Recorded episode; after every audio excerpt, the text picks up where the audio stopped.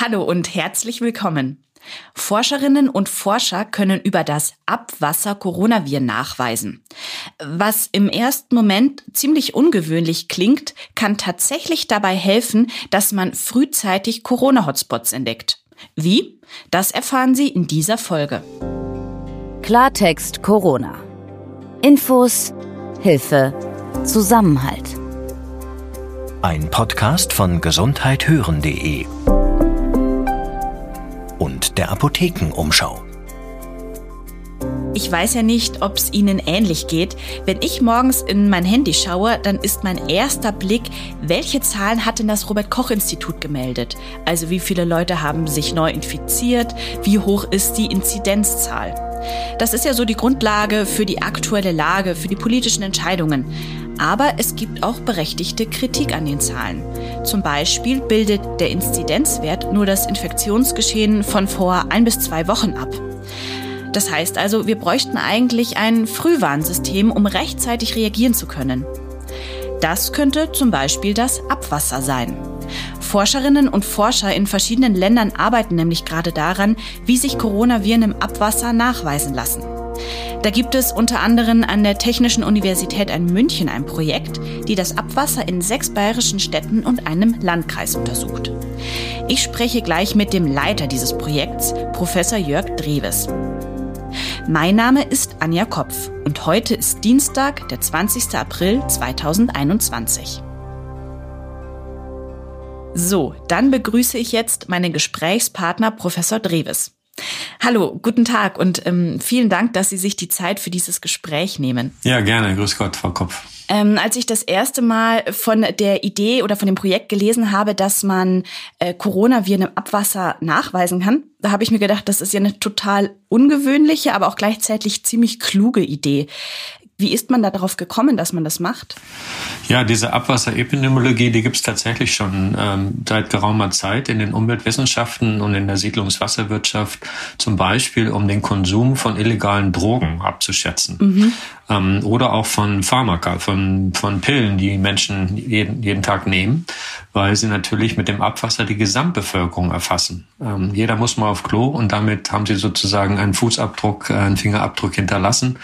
Und aus dem kann man sehr, sehr viel herausziehen. Und äh, die analytischen Verfahren heute, die sind so sensitiv, dass sie auch kleinste Spuren von pharmazeutischen Reststoffen, von Drogen in Abwasser analysieren können. Und das kann man dann zurückrechnen auf den Konsum der Bevölkerung.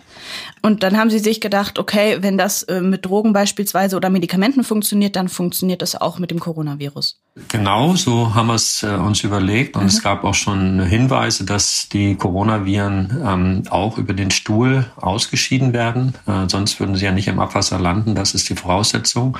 In der Regel ist es auch so. Bei den Großteil der Infizierten werden diese Viren auch über den Stuhl äh, ausgeschieden und damit kann man auch ein Abwasser de äh, dann detektieren. Genau, Sie haben es ja gerade schon gesagt. Also wir reden ja von Abwasser, also von all dem, was von den deutschen Toiletten dann am Ende in die Kläranlagen wandert. Ähm, wie kann ich mir denn die Untersuchung so vorstellen? Ja, das ist ja nicht nur das Toilettenwasser, sondern Sie haben das Duschwasser, das Waschmaschinenwasser, das ähm, Spülwasser auch aus Betrieben, aus Industrie, äh, Regenwasser kann auch in der Kanalisation landen. Also das ist ein ganzes Potpourri von Dingen, die da dann aufschlagen. Und natürlich äh, ist es damit sehr verdünnt.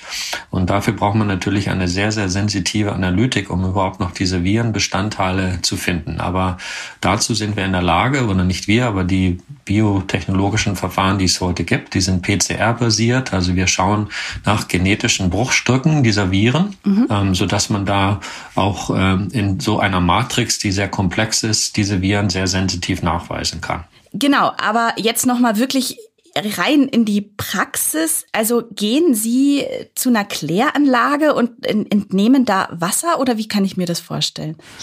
Ja, man muss natürlich dann überlegen, wo ist der günstigste Ort, wo man diese Proben einsammelt. Natürlich Zulauf der Kläranlage, da kommt das gesamte Abwasser einer Kommune, einer Stadt, einer Gemeinde zusammen. Da wäre es natürlich sinnvoll, das tun wir auch. Damit erfassen wir die Gesamtbevölkerung, aber natürlich kann man an der Stelle dann nicht mehr besonders gut differenzieren. Wo sind denn jetzt die Infizierten? Am Stadtrand, im Zentrum der Stadt, äh, wer ist jetzt hier eigentlich derjenige, der was beiträgt? Mhm.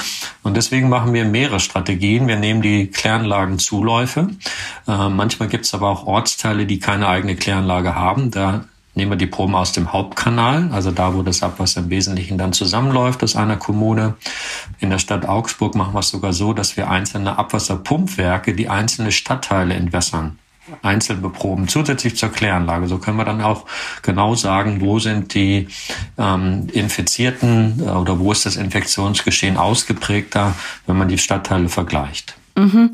Das wäre eben auch meine Frage gewesen, weil ähm, es gibt ja sicherlich auch einen Unterschied in einer in einer Stadt, wo ganz viel Menschen auf engem Raum leben, wo natürlich also das Abwasser sozusagen gebündelt ist und dann gleichzeitig äh, in einer kleineren Gemeinde in einem Dorf, wo ja wo, wo die Leute weiter verstreut sind. Das heißt also, dass ja weniger Abwasser sich sammelt. Also kann man da äh, das trotzdem besser oder gut dann herausfinden, wie hoch die Virenlast ist? Ja, ist eine gute Frage. Jetzt müssen Sie sich vorstellen, ähm, wir haben schon gehört, wo kommen die Viren her? Die werden über den Stuhl ausgeschieden. Ähm, wenn sie dann im Abwasser landen, wenn ich äh, ein Probenahmefenster lang genug wähle, mhm. dann habe ich auch eine höhere Wahrscheinlichkeit, diesen, diese Ausstellung zu erwischen. Aber wenn Sie das Probenahmefenster kleiner wählen oder wenn nur wenige Menschen infiziert sind, die ausscheiden, dann müssen die natürlich auch in diesem Zeitfenster auf Klo gegangen sein. Ja? Mhm. Also im Berchtesgadener Land beispielsweise beproben wir in den Morgenstunden über vier Stunden. Mhm.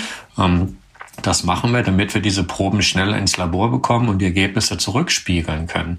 Man kann natürlich auch über 24 Stunden sammeln, aber in der Regel in den Nachtstunden geht kein, kaum einer auf Toilette. Mhm. Ähm, deswegen glauben wir, dass wir in den Morgenstunden da schon relativ gut äh, was erwischen.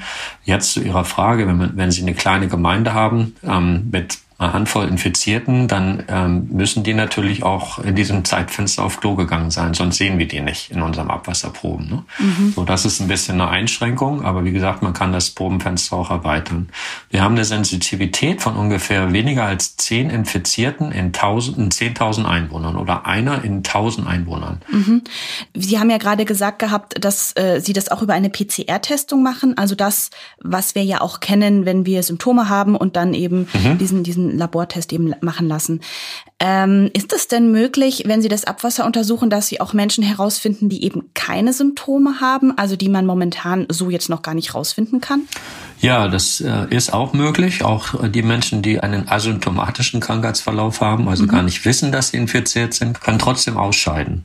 Ähm, und damit sind sie auch mit erfasst auch wenn die gar nicht in den Fallzahlen auftauchen. Und das ist auch eine Stärke dieses Abwassermonitorings. Nicht nur, dass sie die Gesamtbevölkerung erfassen, unabhängig, ob sich jemand entscheidet, einen Test zu machen. Mhm. Keiner kann dem entrinnen. Ähm, aber man kann auch Aussagen treffen bezüglich der Dunkelziffer. Also genau der Menschen, die infiziert sind, es gar nicht wissen, ähm, aber trotzdem ausscheiden. Sie haben ja jetzt gesagt, dass dieser Test sehr genau ist, also dass der eine infizierte Person unter 1000 Personen erkennen kann. Wie ist das denn jetzt mit den Virusmutanten? Kann man die denn auch äh, rauslesen bei der Analyse? Ja, also wir sind mit unserer Analyse da insofern ein bisschen vorsichtiger, weil wir nicht nur ein Ziel gehen, sondern wir schauen uns vier Zielgene an, damit wir auch eine, eindeutige Identifikation leisten können. Das ähm, gibt immer ein bisschen Variabilität, äh, je nachdem, wie sich dieses, wie lange sich das Virus auch hält. Ähm, das Virus generell ist sehr instabil in der Umwelt. Also das bleibt nicht lange stabil, das zerlegt sich. Trotzdem können Sie noch die genetischen Bruchstücke nachweisen. So, das nutzen wir aus und bei den Mutanten gibt es kleinste äh, Veränderungen im Genom. Die verändern aber noch nicht unbedingt diese Zielgene, die wir ähm, hier äh, nachweisen. Also diese Analytik funktioniert auch noch, wenn sich das Coronavirus äh, etwas verändert. Mhm. Ähm, größere Veränderungen erfordern dann, dass man andere Zielgene dazu nimmt. Und wenn man das ähm, sequenziert, also wenn man das gesamte Genom entschlüsselt, das machen wir auch, dann kann man sogar sagen, welche Mutation liegt vor. Also das äh, haben wir jetzt noch ergänzt zu unserem Vorhaben, dass wir uns auch zusätzlich noch die Mutanten anschauen und machen das auch retrospektiv. Das heißt, wir haben Rückstellproben von den Proben, die wir schon, schon genommen haben. Die werden wir im Nachgang nochmal analysieren. Und dann kann man auch zum Beispiel sagen, wann ist die britische Mutante eingewandert in eine Gemeinde.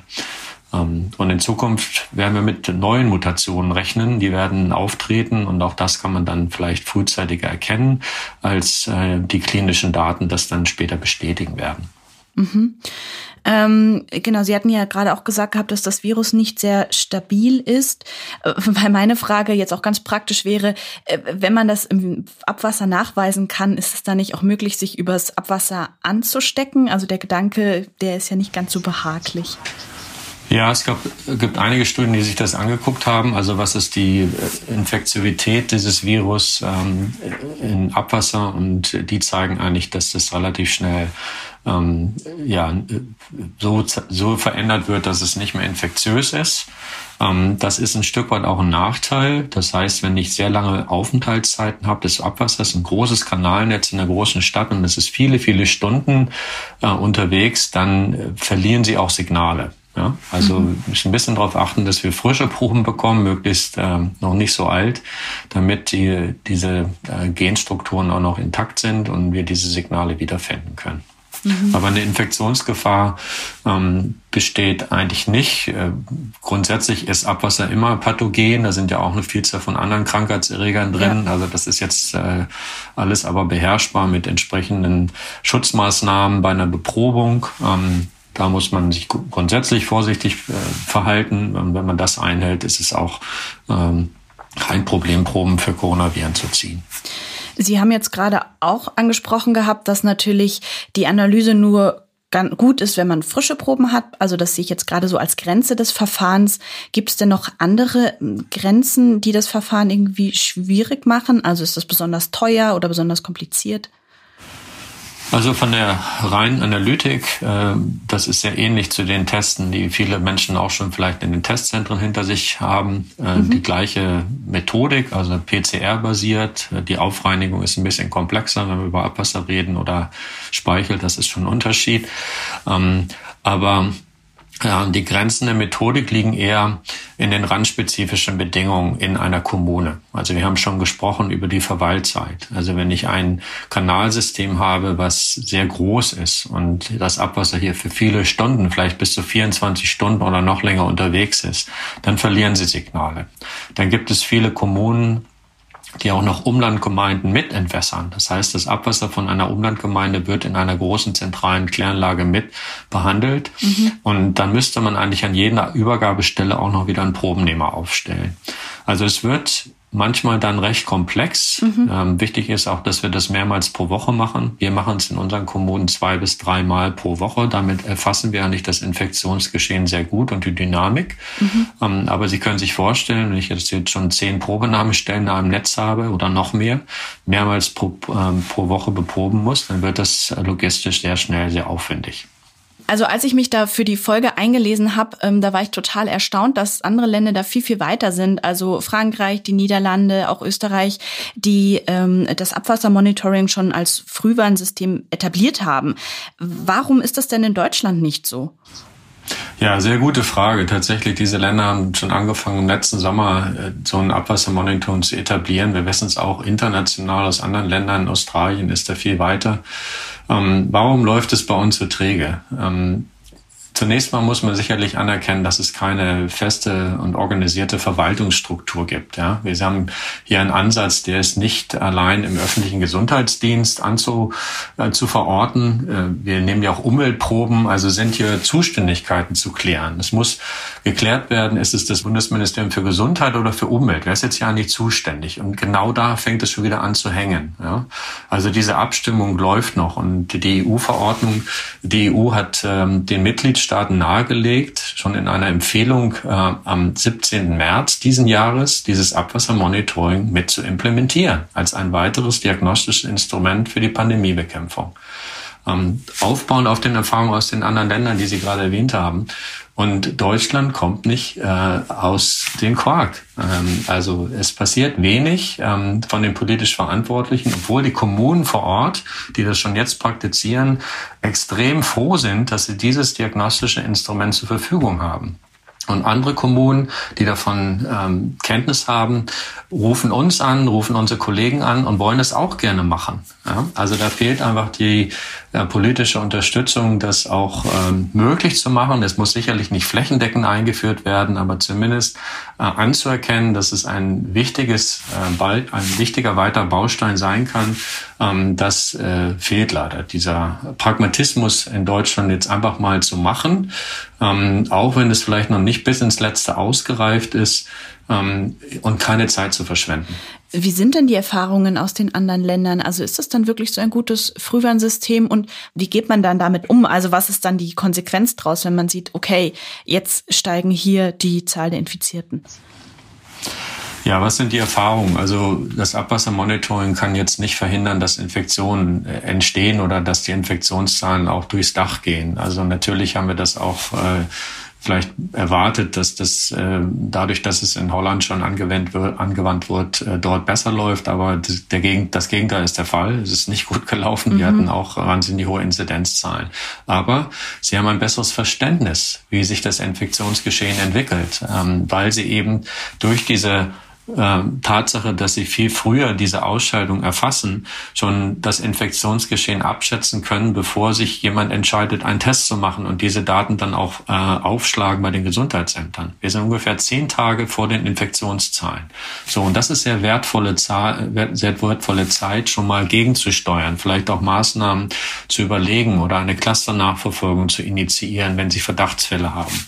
In Australien ist es beispielsweise so, dort wird das Abwassermonitoring schon lange praktiziert, dass sie das nehmen, um einen äh, Test anzuordnen. Also wenn die Befunde sehr niedrig sind, besteht keine Notwendigkeit, die Menschen zu testen. Erst mhm. wenn bestimmte Abundanzen, Befunde überschritten werden, dann fängt man wieder an, Tests auch bei den Menschen durchzuführen. Ja, das ist eine Maßnahme. Oder wenn wir jetzt sehen, dass das Impfen greift und Maßnahmen greifen, dann kann man natürlich auch viel frühzeitiger ein Wiederaufkeimen dieses, dieses Virus ähm, erkennen durch dieses Abwassermonitoring. Das sind Vorteile, die Sie durch ein, das Testen im Prinzip nicht bekommen können.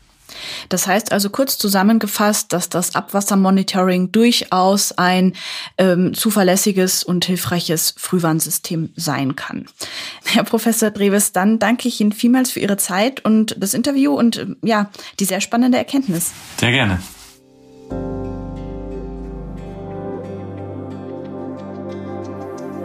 Mein Name ist Anja Kopf. Und in der nächsten Folge haben wir den Präsidenten der Bundesärztekammer zu Gast. Sein Name Klaus Reinhardt.